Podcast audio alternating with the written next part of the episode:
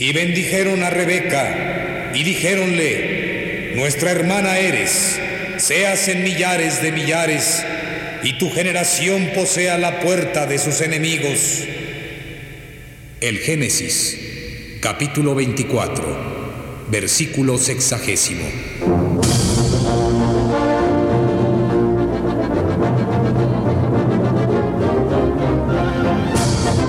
Las hijas de Rebeca. De Dylan Thomas. Adaptación de Juan Cristián Gutiérrez.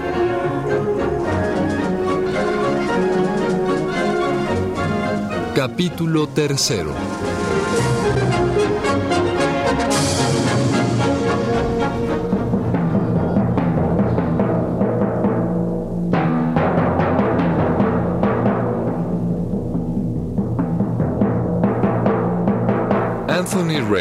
La señorita Ryanon han llegado hasta la plaza del mercado de Pembroke, en el cual una multitud se reúne en torno a Sir John Watkin, miembro del Parlamento. Es un hombre joven, enérgico e íntimo amigo de la retórica. ¡Una vergüenza! ¡Gritáis! ¡Claro que sí, ¡Qué descaro el sistema de peajes! ¡Gritáis! ¡Préstanos mejor tu coche, Sir John! ¡Una vergüenza! ¡Grito con vosotros! ¡Fuera todas esas iniquidades amparadas por la ley! ¡Y fuera con los impuestos exorbitantes en provecho de una minoría! Hasta aquí estoy con vosotros. Pero donde decís violencia, yo digo mediación. Y cuando gritáis, haremos justicia destruyendo ese bárbaro sistema con nuestras propias manos, yo me opongo. No, pero no, La extirpación de tanta iniquidad debe proceder por medios constitucionales. Cobran hasta por una carretilla de estiércol. Hay que tirarlos a ella.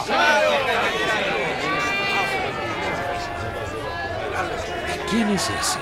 Eh, Rodri Hoss, señor Rain. Siempre discutiendo. Se pelearía con su propia sombra. Vaya pendenciero. Me gusta el aspecto de ese hombre, señorita Ryanon. Mm, Pues él lo está viendo a usted con mucho cuidado y parece no gustarle su aspecto. Ajá. ¿Y quién era el orador? Eh, Sir John Watkin, miembro del Parlamento. Eh, sigamos adelante.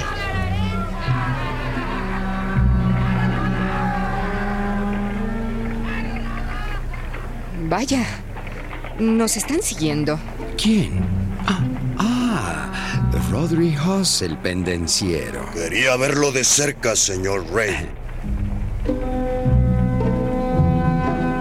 ¿Puedo confiar en que mejoro en algo después de su inspección? Quería saber qué facha tiene un joven chupasangre. Igual que uno viejo, diría yo, aunque menos arrugado, señor Hoss.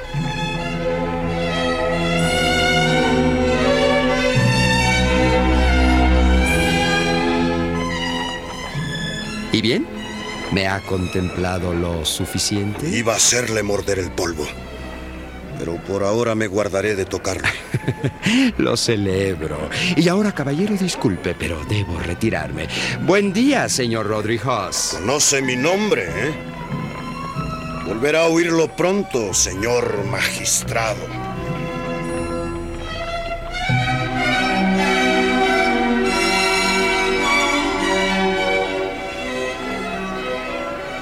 ¿Ha oído eso? Lo que me ha dicho, señor magistrado. Es usted un cobarde, Anthony Rain. Oh, y las cosas que me dice usted también. Verlo ¿eh? ahí, quieto, escuchando insultos, sin mover un dedo en su defensa. ¿No se atrevería usted a decirle bu a un ganso? Oh, pues claro que no. ¿Qué cosa más absurda decirle bu a un ganso? Además, me cae muy bien ese tipo.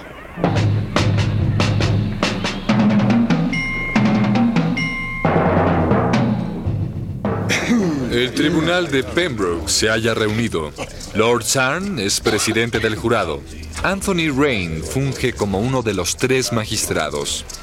Rodri Hoss es el acusado. Hay también un testigo. es el peajero que presta testimonio.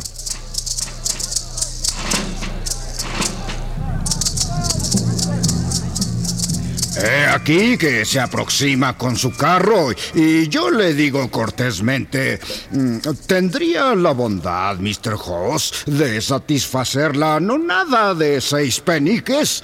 Y él va y salta del carro, látigo en mano. Y, ¿Quieren sus señorías que repita exactamente sus palabras? Eh, sí, sí. Eh, ¡Silencio! ¡Silencio! Continúe.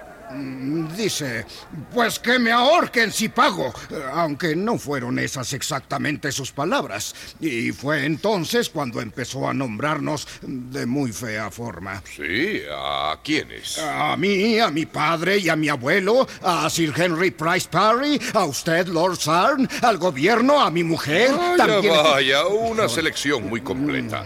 ¿Y luego? Eh, luego añadió, déjame pasar o... Y me dijo lo que me haría si no le abría la barrera. Y claro, yo no quiero que me haga eso. Entonces lo dejé pasar. Ya me lo temía yo. ¿Desea declarar desde el estrado, señor Holmes? No.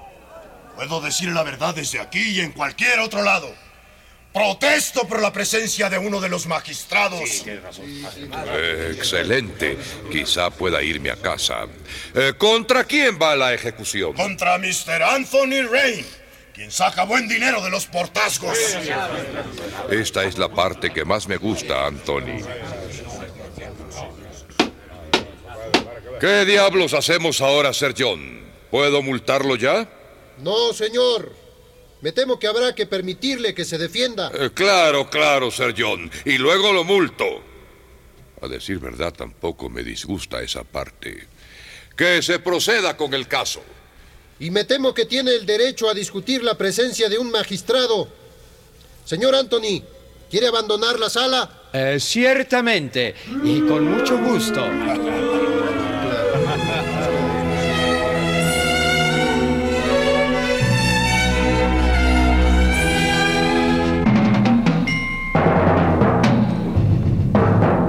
Toda la vida pagamos. Les pagamos rentas e impuestos y nos hacen vivir en posilgas. Jamás reparan nuestras carreteras. Pagamos para vivir y estamos condenados a la pobreza. Vivimos para pagar y para que ustedes sigan ricos gracias a nuestro trabajo. Y ahora debemos pagar peajes para poder trabajar. ¡Silencio! ¡Silencio! O hago desalojar la sala.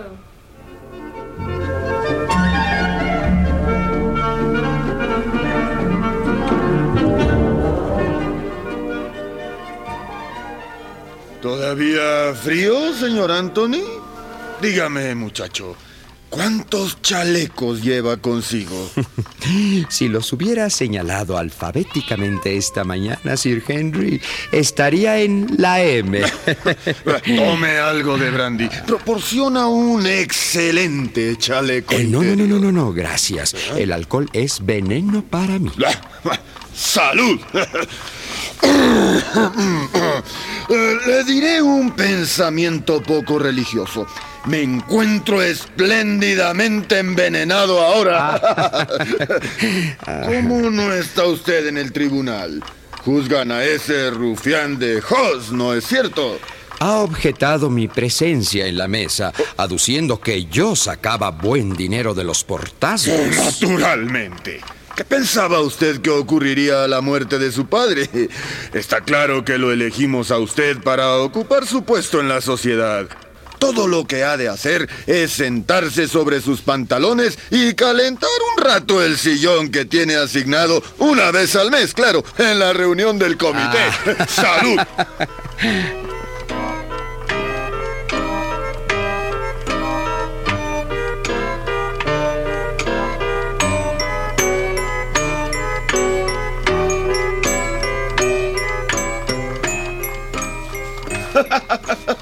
y eso fue todo. y salí de puntillas y descalzo de la alcoba a través de la ventana y bajando por la hiedra y no volví a verla. ¡Nunca más! es usted un feliz burlador, Sir Henry. sí, pero de eso hace ya mucho tiempo. Las jóvenes de ahora son ya otra cosa. No es cierto, señor Rain. Eh, todas las mujeres me parecen terribles, señor. Y el alcohol le parece veneno. Así es. Volvemos a nuestro asunto del peaje. Eh, perdone, Sir Henry. Tengo muy poca experiencia en asuntos de esa clase. Pero me parece que son ya siete los peajes existentes en esa carretera. Es una carretera que los campesinos encuentran particularmente conveniente los días de mercado. Y el añadir tres nuevos peajes contribuirá en gran medida, naturalmente, a su conveniencia. Eh, ¿Tiene usted la bondad de prestarme atención unos instantes? Eh, gracias, Sir Henry. Entiendo que esta carretera se halla en muy mal estado. Eh, ¿Significa esto que los chelines que se perciben en los peajes existentes resultan insuficientes para mantenerla en buenas condiciones? ¿Es que acaso una sociedad de peajes no es rentable? Es precisamente para hacerla rentable que añadimos tres peajes más. Ah, desde luego, gracias. Oh, ¿No cree usted, señor, que, que la temperatura de la sala ha venido descendiendo sin cesar? ¿Eh? No, no, yo más bien creo que se ha ido elevando. Ah, ah, puede entonces que tenga un resfriado en ciernes. Ah, entonces si yo fuera usted, me abrigaría bien y partiría inmediatamente para casa. gracias, seguiré su consejo. O me hallo en puertas de un grave resfriado, o algo me ha sentado francamente mal. Ahora mismo, mientras lo observo, me acomete una verdadera sensación de náuseas. Eh, dispense usted, caballero, y, y, buenos días. Buenos días, Sir Henry.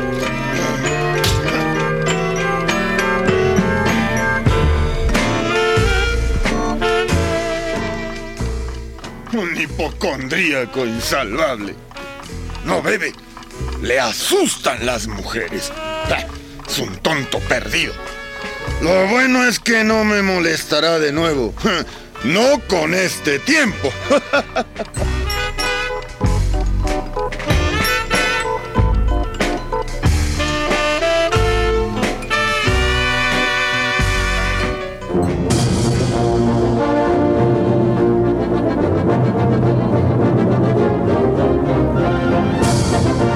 Las hijas de Rebeca, de Dylan Thomas.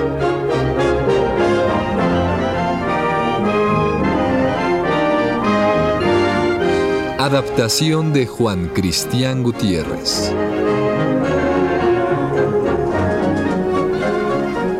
En este capítulo, Luis Miranda fue Anthony Rain, Otoniel Llanas fue Sir John Watkin, Enrique Muñoz fue Rodri Hoss, Yuridia Contreras fue la señorita Ryanon, Miguel Gómez Checa fue Lord Sarn, Ricardo Lezama fue Jack el Mojado, Antonio Rangel fue Sir Henry Price Parry y Eugenio Castillo, el narrador.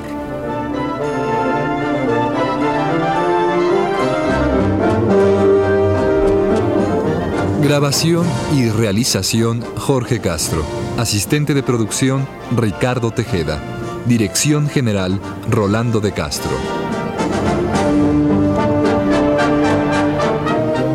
Una producción de Radio UNAM.